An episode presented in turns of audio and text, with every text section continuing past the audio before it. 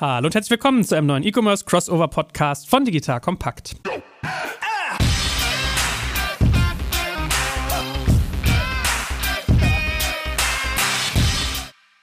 Mein Name ist Joel Kaczmarek und mein lieber Freund, der gute Jochen Krisch, ist mit dabei. Hat meinen anderen lieben Freund, den Alex Graf und mich gerade unterbrochen. Wir dürfen nicht mehr privat über Werkzeug reden, hat er gesagt. Wir sollen mal über die wichtigen Dinge im Leben reden und das ist heute Amazon. Wir machen heute nämlich eine Folge. Wo steht Amazon im Jahre 2021 und schauen dazu etwas Zahlenmaterial an. Das heißt, Alex Graf wird uns nötigen, dass wir sowas wie den GMV ausrechnen, mal sagen, welche Zahlen gibt es da eigentlich und was heißen die eigentlich, wenn wir Jahresberichte anschauen oder auch Quartalsberichte. Wir werden natürlich darüber reden, welche Relevanz hat eigentlich gerade der Marktplatz, das Marktplatzgeschäft Geschäft, was passiert dort, aber auch die unterschiedlichen Verticals. Wir reden über Werbekosten, wir reden darüber, warum die Retail machen, ob das wirklich so ist, dass Amazon jetzt in stationäre Läden macht und nach hinten raus ein bisschen was Qualitatives, was denken wir eigentlich, wo sie gerade stehen. Also, wir haben heute viel vor. Hallo ihr beiden, schön, dass ihr da seid, freue ich mich drauf. Hallo Joel. Moin, moin. So, also, wenn wir Zahlen analysieren wollen, müssen wir jetzt erstes mal sagen, wo wir diese Zahlen hernehmen. Was für Zahlen betrachtet ihr denn immer? Also, welche Reports? Man braucht nur mal suchen nach Amazon und dann Investor Relations, dann findet man sehr schnell von den Unterlagen, also einmal Annual Reports, Quarterly Results und es gibt diese SEC-Filings Filings. Was schaut ihr euch immer an? Welche Dokumente nehmen wir jetzt als Basis? Im Grunde ist das alles dasselbe, nur in unterschiedlicher Form aufbereitet. Also ich gucke mir immer das Umfassendste an, weil dann auch die Deutschlandzahlen drinstehen und noch so ein paar detaillierte Infos, aber das gibt nicht mehr als 80 Seiten. Das ist ja der Witz. Andere haben hunderte von Seiten, die sie veröffentlichen. Also ist eigentlich immer sehr kompakt, immer sehr überschaubar und wenig aussagekräftig. Also muss ich da wirklich mal rauspicken, das, was man hat. Ich warte schon seit Ewigkeiten drauf, dass sie ihre Umsätze ein bisschen weiter aufschlüsseln. Machen sie aber nicht. Deswegen haben wir immer noch einen Riesenblock der ist jetzt schon bei über 20 Milliarden Sonstiges, was im Wesentlichen die Werbeausgaben sind oder die Werbeeinnahmen sind. Das ist es eigentlich auch schon. Deswegen, es ist schon nicht wirklich super transparent, was Amazon da macht. Werbung. Aufgepasst! Das Jahr 2024 ist schon voll im Gange und jetzt heißt es neue B2B-Leads gewinnen. Du möchtest deine Sales Pipeline so schnell wie möglich voll haben und deshalb empfehlen wir dir an dieser Stelle unseren Partner SalesViewer. Wer nicht weiß, was SalesViewer macht, hier eine kurze Erklärung. SalesViewer entschlüsselt Unternehmen, die deine Webseite besuchen und zeigt diese in Klarnamen an. Du siehst also ganz genau, wer eure Webseite besucht und wofür sich diese potenziellen Kundinnen interessieren. Und damit hast du ja wirklich ein mächtiges Werkzeug in den Händen, weil du diese Unternehmen dann zielgenau ansprechen und einfach zu neuen Kundinnen machen kannst. Dein Marketing und Vertrieb werden das für die B2B-Lead-Generierung feiern, sage ich dir. Und du bist damit auch in guter Gesellschaft, denn Marktführer wie Stepstone, Jochen Schweizer, Sport5 oder Avato Systems setzen bereits auf SalesViewer und generieren damit täglich neue B2B-Leads. Wie so eine Registerkasse eigentlich, wo es immer klingelt, wenn du wieder eine neue Brand identifiziert hast, die sich für dich interessiert und die du jetzt einfach pflücken kannst. Daher, wenn das für dich interessant ist, dann teste SalesViewer doch einfach mal kostenlos. Alles, was du dafür wissen möchtest, findest du unter folgender Weiterleitung: digitalkompakt.de slash salesviewer. Und wie immer verlinke ich dir es auch auf unserer Sponsorenseite unter digitalkompakt.de slash Sponsoren. Das war's mit dem Werbespot. Ich habe mir für unsere heutige Session einmal das Q4 2020 Financial Results Paper sozusagen genommen. Das sind in dem Fall 18 Seiten und dann gibt es noch diese 10K Sheets, also da steht oben so Form 10K drauf, die man unter den SEC-Filings findet. Die hat 80 Seiten. Da surfe ich heute mal so durch und wir haben ja äh, lange mit Digital Compact auch einen Amazon Report rausgebracht, wo wir aufgeschlüsselt haben nach Branche und in Deutschland und es ist in der Tat relativ schwierig, weil Amazon gibt Deutschlandzahlen teilweise in den Annual Reports an, aber nicht in den Quarterlies. Und dann haben wir immer versucht, Deutschlandzahlen sozusagen ins Verhältnis zu setzen setzen, also die Ratio, die man im Jahresbericht hat, auf die Quartale anzuwenden und hatten dann Methoda als Partner, die das quasi auf Branchen runtergerechnet hat mit Zahlen. Also es war immer ein bisschen stuntig, wenn man da was machen will. Aber mit Goodwill ging es, mit einer gewissen Unschärfe, die man in Kauf nehmen musste. Leider macht Methoda das nicht mehr, weil sie ihre Zahlenbasis geändert haben. Aber fangen wir mal straight an. Kollege Graf, haben jetzt gerade gesagt, wo die Daten herkommen. Was würdest du sagen, sind die wichtigsten Zahlen, die dich immer auf den ersten Blick interessieren, wenn du Amazon anguckst? Also wenn ich mir Amazon-Zahlen angucke, dann schaue ich natürlich erstmal bei Jochen Krisch im Blog vorbei, weil der die 80 Seiten immer sofort liest. Und ich finde die Zahlen deshalb relevant, auch immer in der Historie zu betrachten. Also was ist eigentlich in den letzten Jahren passiert, weil Amazon auf westliche Handelsökosystem einfach so einen riesigen Impact hat und mittlerweile ja 30, 40, teilweise 50 Prozent der Umsätze online erklärt. Und deswegen muss sich eigentlich jeder, der diesen Markt aktiv ist, das auch ein bisschen anschauen. Und Jochen hat auch einen Artikel geschrieben, ich glaube, es war Anfang Februar, als dann die Q4-Zahlen rausgekommen sind. Und da kann man dann so ein bisschen immer sehen, wie hat sich Amazon entwickelt. Und es ist wirklich, es sieht aus wie so ein Hockeystick. Und per se jetzt irgendwelche Cashflows von Amazon im freien Raum zu betrachten, macht gar nicht so viel Sinn, sondern es macht immer Sinn, sich Vergleichswerte anzuschauen. Man kann das mit dem Wachstum von eBay vergleichen oder mit der Profitabilität von Otto. Und wenn man sich das anschaut, dann ragt Amazon schon heraus. Und in Jochens Fortschreibung sehen wir, dass die Amazon Total Net Sales bei mittlerweile 386 Milliarden angekommen sind und die Produkte, die Amazon verkauft, der Umsatz von Produkten von Amazon liegt bei fast 200 Milliarden. So und es wird aber noch viel mehr verkauft. Das rechnen wir uns gleich mal aus, warum das so ist, weil eBay wird in dieser Kategorie hier auch verglichen. Die sind, glaube ich, im GMV, Gross Merchandise Volume 2020 bei ungefähr 100 Milliarden. Dieses GMV ist etwas anderes als Net Sales und das würde ich gerne im ersten Schritt mit euch mal so ein bisschen ausrechnen, damit man einmal mal vergleichen kann im Vergleich zu eBay oder anderen Marktplätzen, die auch in GMV reporten. Ja, Alibaba zum Beispiel reportet auch in GMV. Wie groß ist denn Amazon wirklich? Sind es diese knapp 400 Milliarden, die hier aufgezeigt werden oder ist es nicht noch ein bisschen mehr? Und was dann auch spannend ist im zweiten Schritt, es ist auch in dem gleichen Beitrag, kannst du vielleicht auch verlinken in den Show Notes, das ist die Aufsplittung in die einzelnen Bereiche, also Gebühren, die Amazon nimmt von den Händlern, ähm, AWS natürlich, was ja im Gespräch ist, weil der AWS-Leiter jetzt ja der neue Amazon-CEO wird. Whole Foods müssen wir uns unbedingt angucken, also das Brick-and-Mortar-Geschäft. Und da gibt es ganz, ganz spannende Sachen, die man ableiten kann und von denen man viel, viel lernen kann. Deswegen ist es ein, zwei Mal im Jahr aus meiner Sicht absolute Pflicht, auf die Zahlen zu schauen und die ein bisschen besser zu verstehen. Und ich freue mich, dass wir das heute hier in diesem Podcast machen. Nochmal für die Dullis in der Runde, also GMV, ich übersetze mir das eigentlich immer mit Außenumsatz. Was ist im Vergleich dazu Net Sales? Tatsächlich die Produkte, die Amazon selber verkauft, also Retail Net Sales und in den Total Net Sales sind vor allem die Marktplatzprovisionen enthalten. Aber es ist nicht der gesamte Umsatz enthalten. Also nicht alles, was über Amazon gemacht wird, ist in den Total Net Sales enthalten, sondern das sind im Wesentlichen nur die Gebühren drin, die Amazon dafür verlangt, dass Third-Party-Händler dort verkaufen.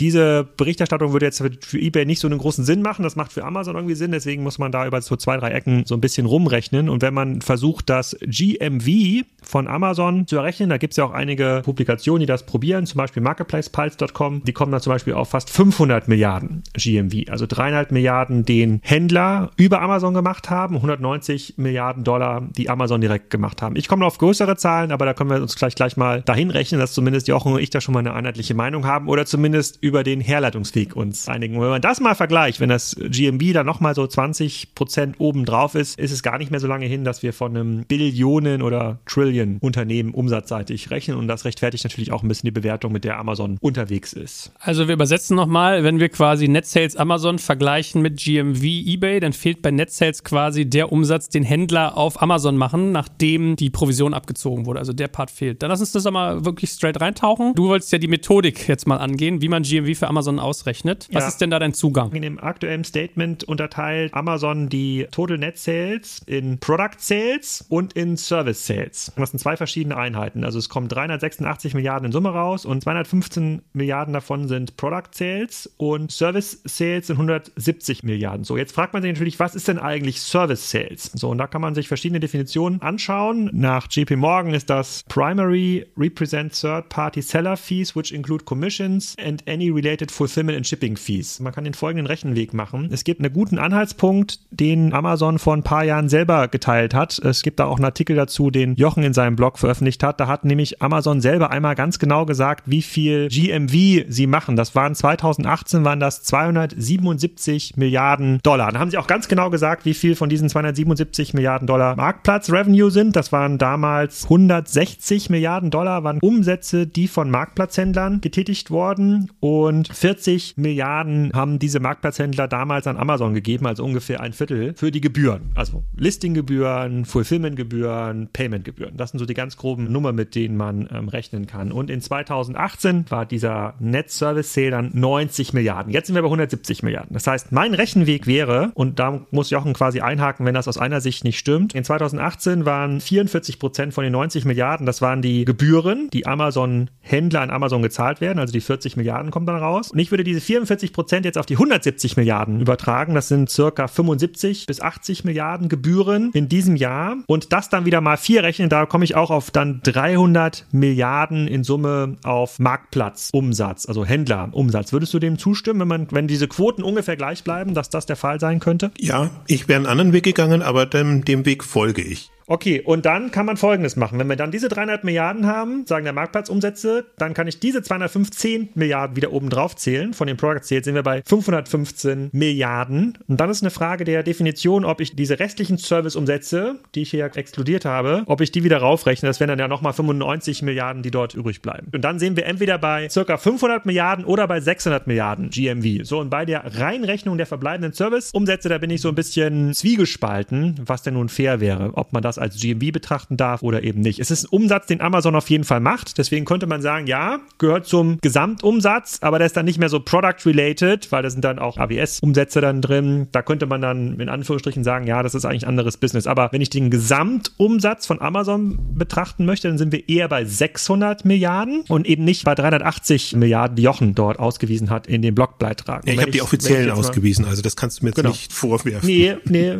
genau. So, und wenn ich mir jetzt anschaue, 600 Milliarden in diesem Jahr verglichen zu 450 Milliarden im letzten Jahr, dann kann man sagen, dass Amazon im GMV in einem Jahr stärker gewachsen ist als der komplette eBay-Umsatz. Das ist enorm. Ja, ein Unternehmen, was ja in der westlichen Welt am Platz zwei steht, einmal so raufzuschlagen auf das Wachstum, der Hammer. Und wenn man das nochmal weiter unterteilt, gehen wir mal davon aus, dass es grob 150 Milliarden war, GMV, die Amazon draufgeschlagen hat und das mal durch die Anzahl der Tage im Jahr teilt, dann sind wir bei 450 Millionen Dollar pro Tag, die Amazon jedes Jahr wächst im Vergleich zum Vorjahrestag. 450 Millionen Dollar. Und das sind halt Größenordnungen, wenn man sich das mal klar macht, dass Amazon pro Tag dieses Wachstum hat, dann sind natürlich viele Handelsstrategien oder Händlerstrategien, sei es jetzt Karstadt, Galeria, die dann irgendwie sagen, ja, wir möchten im nächsten Jahr vielleicht 100 Millionen Euro online machen oder in 2025 100 Millionen online machen und wir wollen dann auch ein führender E-Commerce-Händler werden. Diese Strategien kann man damit natürlich ad absurdum führen, weil wenn ich einen großen Player habe, der global natürlich 400 250 Millionen am Tag zulegt. In Deutschland circa 10 Prozent, kann man das so? Nicht ganz, ein bisschen, bisschen drunter. Aber das heißt, in Deutschland legen wir irgendwo zwischen 30 bis 40 Millionen am Tag zu. Am Tag, ja, also jeder Tag, inklusive Samstag, Sonntag. Dann muss ich mir als Konzern, sei es Unilever, Henkel, Oetker und Co., da darf ich mir nichts vormachen. Dann muss ich meine E-Commerce-Strategien halt deutlich ambitionierter gestalten. Und das, diese Größenordnung, die muss man sich eben klar machen, weil dieses Wachstumstempo nimmt ja gerade zu. Das nimmt ja nicht ab. Ist ja nicht so, dass Amazon im nächsten Jahr, wir nehmen den Podcast hier auf, am 8.3., ich weiß nicht, ob ich jetzt irgendwas verraten habe, Joy, was nicht verraten sollte, im nächsten Jahr am 8.3., dann legen die nicht 450 Millionen am Tag zu, sondern vielleicht 550. Genau, und diesen Rechenweg, den wollte ich zumindest bei Kassenzone auch nochmal transparent machen und herleiten. GMV ist viel größer als der Total Net Sales und das ist, glaube ich, wenn man das nur mal so drüber liest, ein bisschen irreführend. Genau, und jetzt kann Jochen nochmal entscheiden als unabhängiger Dritter, ob er eher mit den 500 Milliarden mitgeht oder ob er sagt, nee, die 600 Milliarden, also inklusive der verbleibenden Service Sales, kann man mit reinrechnen ins GMV. Im Zweifel würde ich immer, immer vorsichtig sein, weil man es dann nicht überschätzt. Und das ist ja auch mal so eine Gefahr, dass man sich da reinsteigert und jemanden dann nochmal größer wahrnimmt, als er eigentlich ist. Also ich würde auch sagen zwischen 500 und 600. Man muss aber dazu sagen, ein paar Anmerkungen vielleicht. A, es war wirklich ein Ausnahmejahr jetzt mit Corona der Effekt. Deswegen würde ich jetzt nicht sagen, das geht die Jahre weiter so. Das andere ist, man hat ja auch gesehen, nicht ohne Grund hat Amazon hunderttausende, über hunderttausend neue Leute eingestellt, vor allen Dingen im Logistikbereich. Ich muss dazu sagen, auch sehr stark natürlich in den USA profitiert. Und dann würde ich zur Einordnung noch kurz sagen, jetzt wenn man so sich so auf 500 bis 600 Milliarden einigt, äh, wo steht denn Alibaba? Die haben jetzt im letzten Jahr, die haben ein bisschen anderes Geschäftsjahr, aber die haben die Billion quasi GMV eingeordnet, wachsen aber nicht so stark. Also insofern hat da Amazon ein bisschen dazu gewonnen jetzt im vergangenen Jahr. Das würde ich zumindest noch berücksichtigen wollen. Das war jetzt ein Corona-Effekt und ich habe noch zwei andere Zahlen für mich rausgepickt. Wachstum jetzt das letzte Jahr und was sie als Prognose für das erste Quartal rausgegeben haben, das waren nochmal so 40 Prozent. Aber das ist dann, dann ist der Corona-Effekt vorbei. Und dann wird man sehen, wie spielt sich das wieder ein. Und man hat ja auch gesehen, dass viele kleinere stärker gewachsen sind als Amazon jetzt in dem Jahr. Also viele im Möbelbereich, im Foodbereich natürlich und in anderen Kategorien. Also das ist natürlich eindrucksvoll, was Amazon da als Benchmark Benchmark legt, aber gerade dieses Jahr 2020 war schon für viele beeindruckend und wird halt dann auch so sehen, der ein oder andere hat Amazon Marktanteile weggenommen, das zum einen. Und das andere, worauf du ja auch zielst, ist, was entsteht durch Amazon? Also was entsteht da für Marken, für neue Player? Ich nenne es immer so ein bisschen Amazon als Sprungbrett. Das kannst du halt wirklich noch spielen, wenn Amazon so stark wächst. Das kannst du bei eBay halt nicht machen, weil eBay halt nur so ein bisschen wächst. Jetzt haben wir jetzt ein gutes Jahr gehabt, aber normalerweise eigentlich immer unterm Vorjahr liegen. Das heißt, dann ist es immer ein Verdrängungswettbewerb. Bei Amazon ist es wirklich noch eine Möglichkeit, um mit Amazon von dieser Marktplatzdynamik zu profitieren. Deswegen sehen wir ja auch, dass da relativ schnell jetzt Player hochkommen, die nur über Amazon da sind. Die müssen halt irgendwann gucken, dass sie ein bisschen weniger abhängig davon sind. Deswegen haben, wir da wirklich nochmal eine spannende Gesamtmarktdynamik und ich finde auch sehr faszinierend immer, wenn man sich die Marktplatzstrategien ja anhört, dass eben Amazon auch genutzt wird, um in andere Länder relativ schnell einzusteigen und da voranzukommen. Eigentlich mit einer relativ zentrierten oder Amazon-basierten Strategie. Also das sind alles dann so Effekte, die dazukommen. Aber ich finde es schon wichtig, so wie du das jetzt auch beschrieben hast, eine Einordnung erstmal hinzubekommen. Du mich immer schwer ein bisschen damit, Amazon so hoch zu heben, weil ich finde, gerade im Mobile-Bereich aus China heraus, aus Russland oder wo auch immer heraus, kommen gerade so viele neue Player in Größenordnungen, sodass die auch eine Relevanz haben. Aber natürlich, Amazon ist da wirklich so eine eigene Liga. Ich glaube, was das Thema Innovationskraft angeht, insbesondere beim Live-Shopping oder generell mobile Anwendungen über Messenger, da muss niemand auf Amazon schauen. Das ist, das ist gar nicht mehr notwendig. Da macht es viel mehr Sinn, nach Richtung Asien zu schauen. Aber für die generelle Schlagkraft und für die Veränderung versuchen, dieses exponentielle Wachstum nachzuvollziehen. Gedanklich, das finde ich schon ganz wichtig, um auch mal selber an sich zu rütteln oder an der Strategie zu rütteln. Ist das, was wir machen, reicht das eigentlich? Und ja, es stimmt. Möbelhändler, auch Salando oder You sind sicherlich in ihren Segmenten viel größer gewachsen, haben dort Amazon Marktanteile auch abgenommen. Aber es ist eben nicht mehr 2010, wo man mit einer Fünf-Jahre-Strategie arbeiten durfte. Wenn man jetzt nicht Gas gibt, dann wird man überrannt, weil dieses Momentum einfach zu groß wird. Und du hast auch gerade schon gesagt, 100.000 neue Leute. Also seit Juli 2020 hat Amazon im Schnitt pro Tag zweieinhalbtausend bis dreitausend Leute eingestellt. Das ist also nur an Werktagen offensichtlich, aber trotzdem jeden Tag zweieinhalb bis dreitausend Leute. Also das muss man auch erstmal können. Klar ist da vieles im Bereich klassische Logistik, um auch in den USA dieses Fast Delivery Network bereitstellen zu können. Aber das ist schon eine Operation, muss man schon einen großen Respekt vorhaben, das mal überhaupt so hinzustellen. Was ich noch kurz anmerken würde, ist, das unterstreiche natürlich, dass Amazon der Benchmark ist. Also die Wachstumsraten von Amazon sind für mich wichtiger pro Jahr als das, was irgendwelche Marktzahlen hergeben, die ja meistens irgendwie irgendwo erhoben wurden, sondern wenn jetzt Amazon da 30 Prozent gewachsen ist, dann muss man da schon drüber sein oder wenn sich Amazon entsprechend mehr vornimmt. Man muss ja auch sehen, das ist ja auch bei Amazon ist kein Selbstläufer. Also das ist durch gute, harte Arbeit und zum Teil durch Netzwerkeffekte und was da ist. Aber die Dimension, die Amazon hat, macht es Amazon schon schwer. Deswegen müsste jeder, der kleiner ist, gerade in so einer Lage jetzt wie Corona oder in, in einem anderen Jahr, wo halt andere Dinge relevant sind, da mithalten können. Und ich finde es in dem Gesichtspunkt auch eben interessant. Also eBay haben wir schon gesagt und eBay ist immer wirklich so das Schlusslicht, was das Wachstum angeht, auch in guten Jahren. Aber selbst ein Alibaba hat sich unheimlich schwer getan, jetzt im letzten Jahr mit diesen Wachstumsraten zum Beispiel mitzuhalten. Es liegt zum Teil daran, dass der chinesische Markt gesättigt ist. Das liegt zum Teil daran, dass die europäischen oder die, die internationalen Märkte für Alibaba nicht so funktioniert haben, weil eben auch die Logistik nicht so funktioniert hat. Zum Teil auch so Singles Day und andere Geschichten auch schon so auf einem Niveau sind, dass es unheimlich schwer ist, diese Wachstumsraten noch hinzubekommen. Also deswegen so würde ich es auch immer noch einordnen. Ich finde auch, und da bin ich bei dir, wichtig, selbst wenn man nicht das nächste Amazon, das nächste Alibaba werden will, die wesentlichen Player vor Augen zu führen, wie die sich positionieren, was sind die Aufstrebenden, welche sind, tun sich schwer, weil die letztendlich den Markt gestalten und das Spielfeld gestalten. Deswegen ist es schon wichtig, sich diese Dimension nochmal vor Augen zu führen. Heute wird das nicht das Thema sein, aber generell so eins meiner großen Themen ist gerade, was sind denn die Aufsteiger? Wir sehen jetzt sehr viele 10 Milliarden Player, 100 Milliarden Player im Markt kommen, die zum Teil eine Relevanz für, für den deutschen Markt haben oder für den europäischen Markt haben, zum Teil noch nicht, aber mittelfristig eine bekommen werden, weil sie einfach auch nochmal ganz andere Möglichkeiten haben, um, um Märkte zu gestalten. Das kommt im Wesentlichen aus dem Marktplatzumfeld natürlich, aber auch bestimmte Händler, ein Wayfair oder im, im Möbelbereich oder, oder andere, kommen auch langsam in Dimensionen. Bei Wayfair kann man sich mal streiten, ist das Händler oder Marktplatz. Also sie haben so ein Twitter-Modell. Das ist für mich auch noch wichtig zu sehen, was kommt dann auch nach.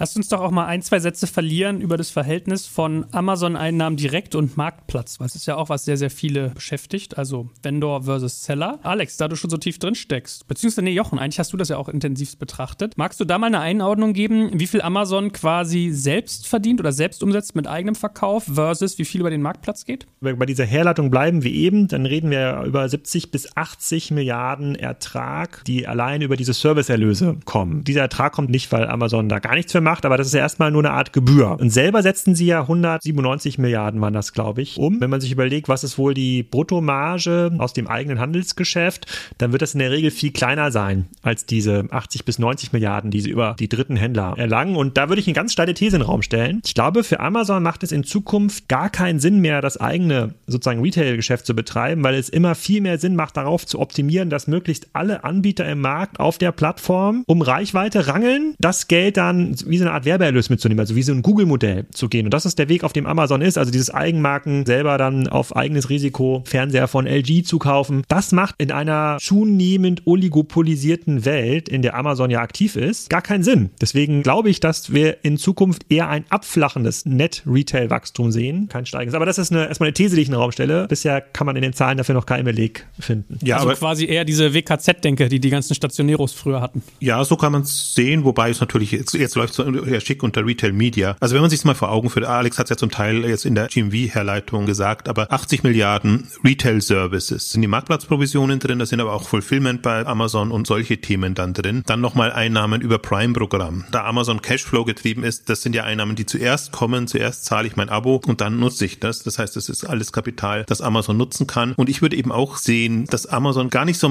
sehr mehr auch an den Provisionen unbedingt interessiert ist. Die werden schon auch immer noch steigen, sondern es gibt eben andere, die sagen, viel attraktiver ist es, einen Wettbewerb jetzt, was die Werbeeinnahmen angeht, entzünden. Das ist in der Buybox, das ist überall, also alles ist ja schon gesponsert jetzt auf, auf der Amazon-Seite. Und das ist ja leider eben noch nicht so aufgeschlüsselt, aber wir haben jetzt 21,5 Milliarden, die aus anderen Erlösen kommen, vornehmlich eben aus Werbeeinnahmen. Dann hat man schon wirklich große, dicke Blöcke und da haben wir das Tech-Geschäft jetzt noch gar nicht mit drinnen. Also das sind halt super profitable Einnahmen dann auch. Da steht dem Kosten, die da gegenüberstehen, nichts. Das Schlimmste ist noch der Fulfillment-Block, der kostet noch und das ist eigentlich mehr so ein Service-Charakter, aber da ist die Motivation ja auch möglichst viel in dieses Programm reinzukommen, dass man eben Prime durchsetzen kann, also Prime-Lieferstandards äh, durchsetzen kann. Das ist alles schon als Maschinerie dann eben sehr smart gemacht. Die Händler müssen halt gucken oder die Markenanbieter, hat man als Händler noch so große Chancen oder ist man nicht im Direktvertrieb als Marke besser aufgestellt bei Amazon, weil man es dann schon selber steuern kann und dann hat man eine gewisse Marge, dann kann man sich überlegen, okay, was setze ich für die Services ein und was setze ich für die Werbung ein, damit ich noch entsprechend da bin. Und dann ist natürlich schon in Anführungszeichen das Fiese, dass Amazon zum Teil die Eigenmarken dagegen setzt oder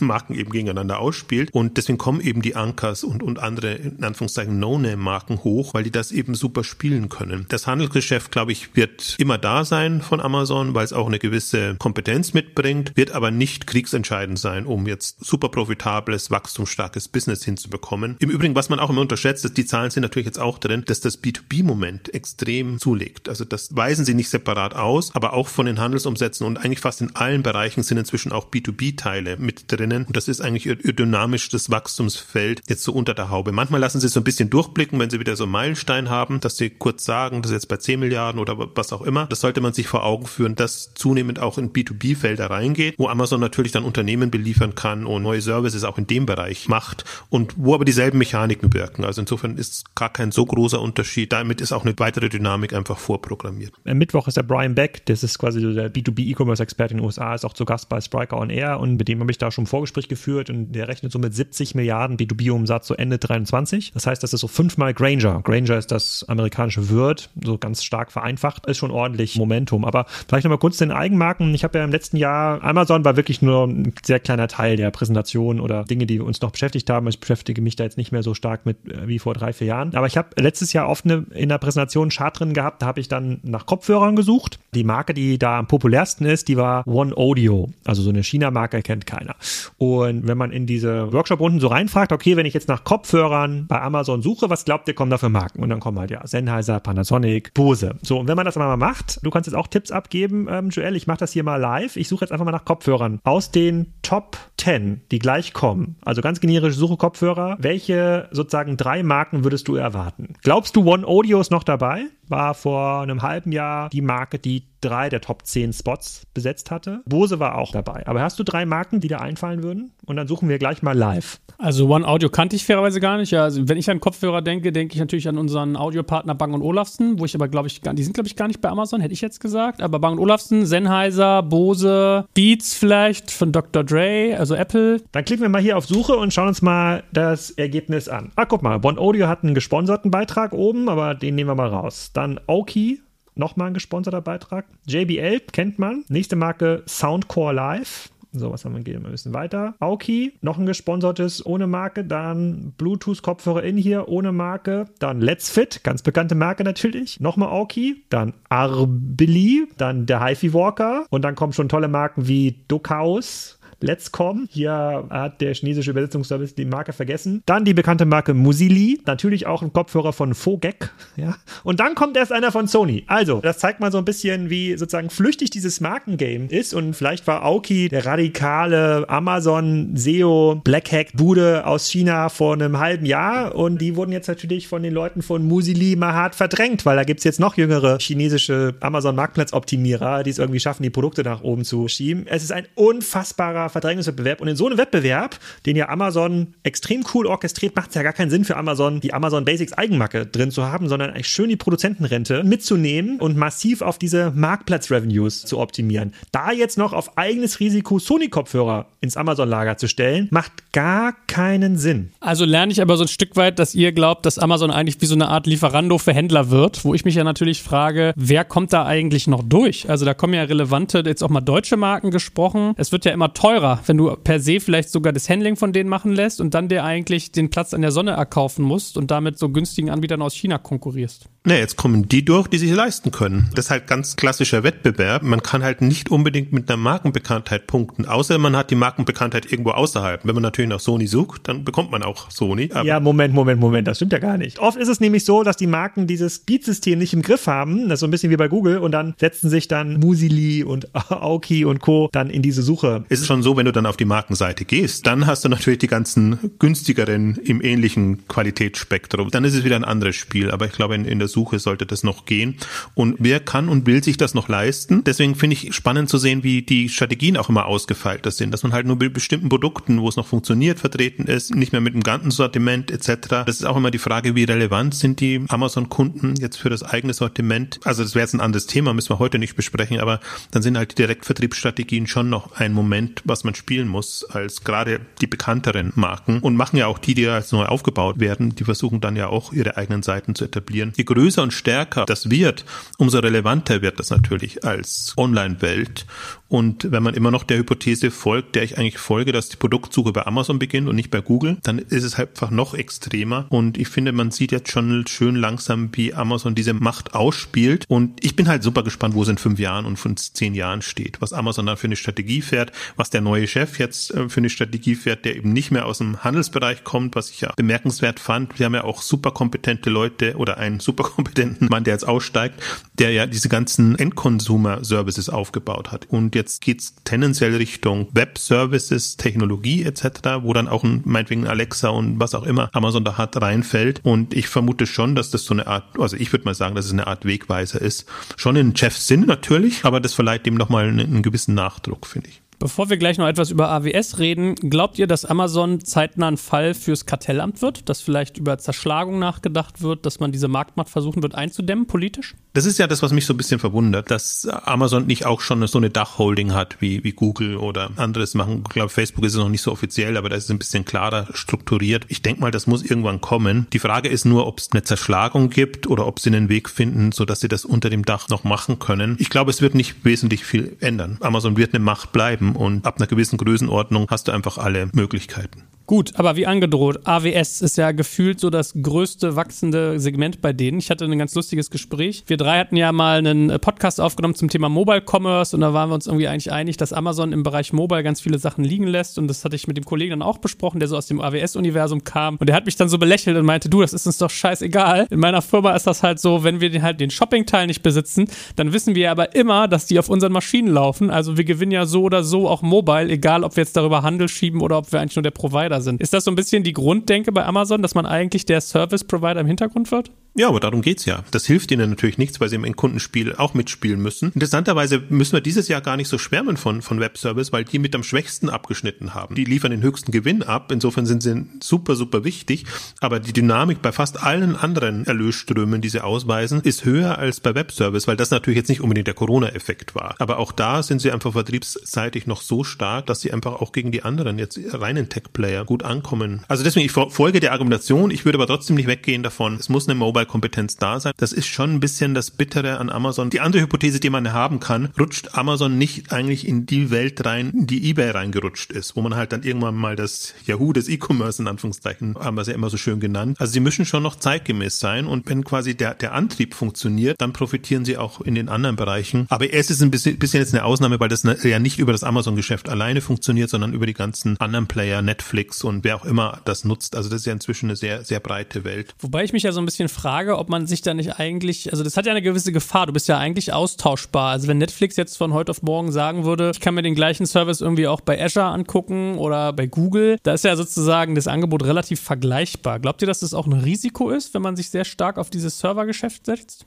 Heute ist es so, dass wir, das merken wir natürlich bei unserem Kunden bei Spriker auch, dass viele schon in dieser AWS-Welt zu Hause sind, infrastrukturell. Die sind schon sehr weit, die sind gut skaliert, wachsen da auch sehr, sehr schnell. Aber der Wettbewerb da ist ja vor allem Microsoft und Google, wobei Microsoft halt eine deutlich effizientere Vertriebsorganisation hat. Und da sieht man jetzt ja auch schon bei vielen Konzernen in Deutschland, dass die beim Thema so B2B-Handling, Datenschutz einfach viel, viel besser sind. Ne? Und viele Unternehmen wollen halt dann weniger mit AWS zusammenarbeiten und ziehen dann auf die Microsoft-Plattform. Ich würde sagen, so jeder zehnte Hälfte meiner Zoom-Calls wird auch abgelehnt oder die Einladung wird abgelehnt, weil die Gegenseite dann jemand aus einem Konzern, mit dem ich sprechen möchte, dem das nicht mehr erlaubt ist, Zoom zu nutzen. Die gehen dann auf Microsoft Teams. Also der Wettbewerb ist da auch ein reiner Skalierungswettbewerb, ein anderer als der Handelswettbewerb. Er ist deutlich cooler als dieses B2C-Geschäft, weil du halt viel, viel weniger Leute an vielen Stellen brauchst. Du kannst quasi mit deutlich besseren Margen agieren. Du bist nicht in dieser Situation wie Amazon in den ersten 20 Jahren sehr lange, sehr verlustreich arbeiten musst, sondern kannst eigentlich so mit sehr, sehr hohen Roherträgen auf deine Dienstleistung Dienstleistungen arbeiten. Aber es bleibt ein Skalenwettbewerb und da kann ich mir auch gut vorstellen, dass da noch der ein oder andere damit reinrutscht. Ich wollte nur noch ein anderes Thema nochmal ansprechen, weil du das mit dieser Zerschlagung gerade genannt hast. Auch wenn Amazon zerschlagen wird, wie auch immer, in AWS oder in Handel versus Eigengeschäft, in zwei Jahren, in fünf Jahren oder in zehn Jahren. Was verändert das denn quasi an den heutigen To-Dos? Also für einen Karstadt, Galeria, Kaufhof oder für einen Bräuniger ändert das gar nichts. Man kann hoffen, dass das zerschlagen wird, aber wahrscheinlich ändert sich nichts. Das darf keine Auswirkungen haben auf die eigenen strategischen Überlegung. Deswegen finde ich das Argument so ein bisschen, ja nicht obszön, aber wenn man sich so ein bisschen mit der Geschichte von Monopolen auseinandersetzt, dann hat eine Zerschlagung eigentlich immer nur dazu geführt, dass woanders sich ein Monopol entwickelt. Es hat nicht dazu geführt, dass die Pferdekutschen wieder eingeführt. Da sollte man sehr, sehr vorsichtig sein mit diesem Argument und auch mit dem Wunsch nach Zerschlagungen. In keinem Fall kommt irgendwas wieder zurück. Es verteilt sich dann nur ein bisschen anders, aber ganz bestimmt nicht in die Innenstadt. Und deswegen würde ich da so zumindest einen Schritt zurück machen und sagen, ja, so what? So, und wenn es in fünf Teile zerschlagen wird, es wird deswegen nicht besser für Karstadt. Ja, Joel ist über das Kartellamt gekommen, das heißt, Regulierung ist natürlich das andere Thema. Das ist, denke ich, etwas, was näher liegt, dass man wirklich auch mal Regeln definiert, wie solche Plattformen arbeiten dürfen, was sie unter einem Dach vereinen können oder wie sie strukturiert sein müssen. Ob das dann weiterhilft, wird man sehen, aber das kann ich mir schon eher vorstellen dann. Na, ich habe auch gerade darüber nachgedacht, ob man sich sogar als Amazon fast einen Gefallen tut, wenn man es wie damals eBay und PayPal handhabt und sagt, ich lager jetzt mal AWS aus, weil das Geschäft ja ein signifikant anderes ist als das, was ich quasi betreibe. Auf der anderen Seite hast du vielleicht auch äh, Synergien. Aber ist ja ein gutes Stichwort, was der Kollege Graf meinte. Er ist ja bekannter Fan der Innenstadt und von Retail Shopping und wird ganz oft darauf angesprochen, dass Amazon ja auch Retail Stores betreibt und dass das ja bestimmt was ganz Tolles sein muss, wenn Amazon das macht. Was hast denn da noch auf der Pfanne zu, Kollege Graf? Amazon hat ja, glaube ich, 2018 Whole Foods gekauft oder 2017, ich bin mir nicht ganz sicher, aber ich glaube, es war 2018. Und ich sag mal, 90 Prozent der Berichterstattung hat sich jetzt darauf fokussiert, dass das ja stärkste Beweis dafür ist, dass die Mixtur aus verschiedenen Kanälen der goldene Weg sein muss. Wenn sogar Amazon nun in stationäre Geschäfte investiert, in stationäre Läden investiert, dann können doch die stationären Ladeninhaber auf der ganzen Welt gar nicht so falsch liegen. Die müssten ja nur online so gut sein. So, wir hatten diese Diskussion eigentlich schon relativ gut erstickt über die letzten Jahre und da hat Amazon jetzt das Ganze fast wieder aufgemacht und nur 10% der Berichterstattung hat sich darauf konzentriert zu fragen, okay, warum machen die das eigentlich? Was suchen die da eher eine Art Infrastruktur? Suchen die eine Art Logistikcenter für einen Fresh-Service? Und wenn man sich mal die Zahlen anschaut, also alle verschiedenen Segmente, dann ist der mit Abstand, mit großem Abstand am schlecht laufendste Bereich Whole Foods, also das Retail-Geschäft, was nämlich dann sinkt im Jahresvergleich dann um mehrere Prozent. Ich glaube, von 19 auf 20 ist es um eine Milliarde gesunken, von ungefähr 17 Milliarden auf 16 Milliarden. Und das kann viele Sachen bedeuten. Das kann bedeuten, dass Amazon das Geschäft dort runterschraubt und das ein Logistikcenter umbaut. Das kann auch bedeuten, dass sie nicht in der Lage sind, die stationäre Attraktivität der Läden zu steigern durch Daten, durch Self-Service, Checkout. Aber auf jeden Fall sozusagen dient es und darf es auch nicht mehr als Nachweis dafür dienen, dass stationärer Handel in Zukunft eine einfache Chance hat. Also Amazon kann vieles, aber stationären Handel, der ja darauf ausgelegt ist mit überschaubarem Sortiment, das dann auch da sein muss vor Ort, nicht wirklich. Also ich fand so ein paar bemerkenswerte Entwicklungen, weil ich das hat mich auch wirklich interessiert, ob Amazon jetzt da der Heilsbringer sein kann und irgendwas voranbringt. Sie haben es wirklich geschafft, ja auch Whole Foods das Weihnachtsgeschäft auszutreiben. Also es gibt kein Peak Quartal mehr im vierten. Und das hatte Whole Foods immer. War ja vorher auch an der Börse, deswegen konnte man das eigentlich ganz gut nachvollziehen. Alex hat schon ein paar Punkte genannt, warum das vielleicht trotzdem für Amazon Sinn macht. Die Flächen liegt zum Teil auch die Sortimente, die sie über den Whole Foods bekommen. Ich habe auch immer das Gefühl, das ist Mittel zum Zweck, alles, was sie im stationären Bereich machen, von ihren Lösungen, die sie natürlich auch dem stationären Handel jetzt zunehmend anbieten wollen. Also sprich Amazon Go und alle Go-Services im Laden. Aber als Geschäftsmodell funktioniert das gar nicht. Und zwar in keinster Weise. Weder bei Whole Foods noch bei den anderen, die dann irgendwie zum Treiber werden. Und deswegen ist das für mich immer mehr Marketing- und Vertriebsausgaben, habe ich manchmal so das Gefühl, weil sie sich schon natürlich super engagieren, was die Einkaufswegen angeht, jetzt bei Amazon Fresh oder von der Go-Technologie. Aber sie haben auch andererseits natürlich die Kritiker ruhig gestellt. Das ja vergleichsweise günstig übernommen hat, ist ja auch nicht so, dass sie sich da jetzt in Unkosten gestürzt haben und es läuft halt so mit. Aber im Grunde, das schadet sowohl der Wachstumsdynamik als auch im Grunde allem und ist immer so ein Wunderpunkt, auf den man gerne zeigen kann, wenn man sich das mal anschauen will. Gut, kommen wir mal zu einem Fazit. Wir haben ja viel darüber gesprochen, also Amazon riesige Wachstumszahlen, Corona sicherlich als Sonderfall, den man dabei betrachten sollte, aber sowohl was Außenumsatz angeht, sehr stark gewachsen, was Händleranteile angeht, sehr stark gewachsen, als auch B2B im Kommen, plus den Faktor, dass man sein Geschäft halt umstellt und mehr in Richtung Marketingerlöse denkt, der Serviceerlöse und AWS. Was ist so euer Fazit? Also was nehmt ihr mit als Amazon-Betrachtung 2021? Worauf schaut ihr? Was werdet ihr, wenn ihr jetzt in, heute in einem Jahr drauf guckt, versuchen zu beobachten? Also ein Thema, das wir ein bisschen ausgespart haben, was ich eigentlich das Spannendste finde, Amazon als Infrastrukturprovider also was sie an Logistikstruktur aufbauen. Man kann jetzt auch ABS damit reinnehmen. Ich würde es mal handelsnäher lassen und, und sagen, alles, was da jetzt an Services schon da ist und wo Amazon aus meiner Sicht super relevant wird und wirklich auch so zu einer Art von Rückgrat des ganzen Onlinehandels wird, ob das jetzt über die Amazon-Plattform läuft oder ob das separat irgendwann mal genutzt wird, das sind ja alles Services, die irgendwann ausgelagert werden können und die anderen zur Verfügung gestellt werden können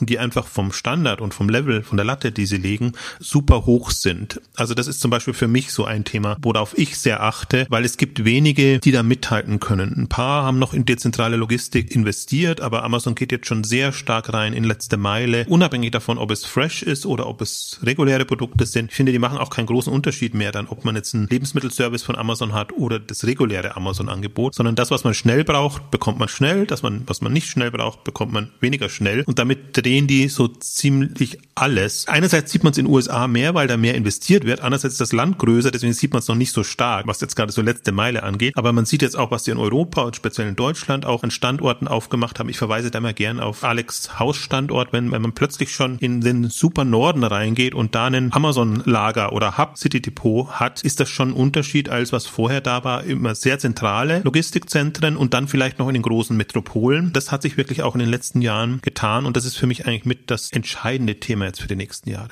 Also ich freue mich gleich nochmal diese Zahlen aufzuschreiben in Ruhe, die wir gerade hier durchgenommen haben. Mich interessiert zum einen tatsächlich das GMV-Wachstum pro Tag, die Verschiebung Richtung Marktplatz, also die Anteiligkeiten Richtung Marktplatz interessieren mich, ob diese These, die ich ja habe, irgendwann sich beweisen lässt. Ende 21 rechne ich eigentlich damit, dass sozusagen der Netto-Sales-Anteil der Produkte, die Amazon selber verkauft, sinken muss oder diese Wachstumsrate massiv sinken muss. Das interessiert mich. Ich bin gespannt, ob sie es in einem wahrscheinlich nicht mehr Corona-Jahr 2021 immer noch schaffen, die Werbeausgaben niedriger zu halten als die Werbeeinnahmen, was ja ein sensationelles Perpetuum mobile ist, was Amazon dort geschaffen hat, was ja die These stützt, dass der Produktkauf bei Amazon anfängt. Wenn sie es schaffen, von ihren Händlern mehr Geld abzuknöpfen, als sie selber zahlen müssen, um für Werbung auszugeben, dann ist es eigentlich der Beweis dafür, dass Amazon der erste Platz ist, wo Leute nach Produkten schauen. Ich habe mittlerweile auch akzeptiert, dass wir wahrscheinlich nicht mehr jetzt den Desktop und das Mobile Interface als Standard betrachten müssen mit Amazon, sondern sich tatsächlich auf dieser Infrastrukturbasis entweder als Logistikprovider mit diesen dezentralen Hubs oder als Infrastrukturprovider für Hosting zusammen mit AWS ganz weit vorne sind und worauf ich schon nochmal im nächsten Jahr schaue, ist die Performance internationalen Märkte. Sie hatten jetzt so einen Sondereffekt im letzten Jahr. Das war ja immer der Bereich, bei dem sie Geld draufgezahlt haben. In den USA war es immer profitabel, in international war immer ein negatives Segment. Ob das jetzt nochmal dazu führt, dass sie in vielen Märkten nochmal richtig Gas geben. Ich glaube, Polen ist gerade live gegangen mit der Amazon-Plattform. Das war ja ganz lange Stillstand. Ne? Also es gab jetzt nicht neue Domains, wo Amazon gefangen, die machen das jetzt in Schweden, in Polen, in Holland. Das war so gefühlt letzten fünf, sechs, sieben Jahre ist da nichts passiert. Und ich kann mir gut vorstellen, dass durch diese positive Ertragslage im internationalen Geschäft, dass man jetzt anfängt, den lokalen Plattformen, Niederlande wäre es Bo.com, in Polen wäre es Allegro, da gibt es schon Möglichkeiten, dieses internationale Geschäft auf breitere Basis zu stellen. Deswegen mache ich mir jetzt auch über die nächsten 500 Milliarden GMV nicht so die Sorge, sondern überlege mir so, wo kriegen sie es eigentlich am effizientesten hingewuppt. Da lohnt sich wirklich mal einfach bei Exciting Commerce nach Amazon zu suchen und da mal so ein bisschen nachzulesen, was Jochen in den letzten Jahren so aufgeschrieben hat. Und mich persönlich beeindruckt immer diese, wenn ich es wirklich auf einen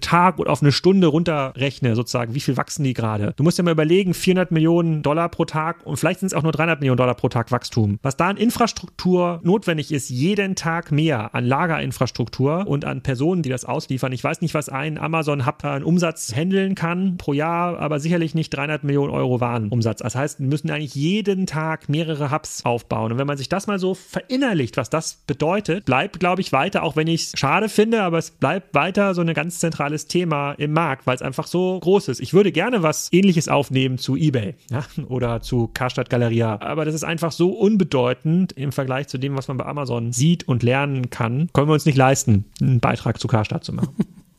Ja, aber stimmt, deine 400 Millionen am Tag Zahl war heute auch diejenige, die bei mir irgendwie am meisten hängen geblieben ist. Und wenn man sich da nochmal anguckt, was für Superlative die an allen Ecken hatten, auch mit dem AWS-Geschäft, was ich da noch tun kann, das ist schon interessant. Und wenn man dann überlegt, so das ganze, vielleicht gucke ich darauf mal, dieses ganze Marketing- und Werbegeschäft, was die gerade aufbauen. Also ich glaube, da haben wir einige Dinge vor der Brust, die wir uns noch angucken können. Es hat mir viel Spaß gemacht heute. Ich freue mich, dass ich heute wenig zu Wort kam, weil ich das Gefühl hatte, ihr wart voll in eurem Element im Wasser der Zahlen. Deswegen vielen Dank, dass wir mit euch mitschwimmen durften, alle. Bis zum nächsten Mal, ihr Lieben. Tschüss, danke dir. Danke dir, ciao.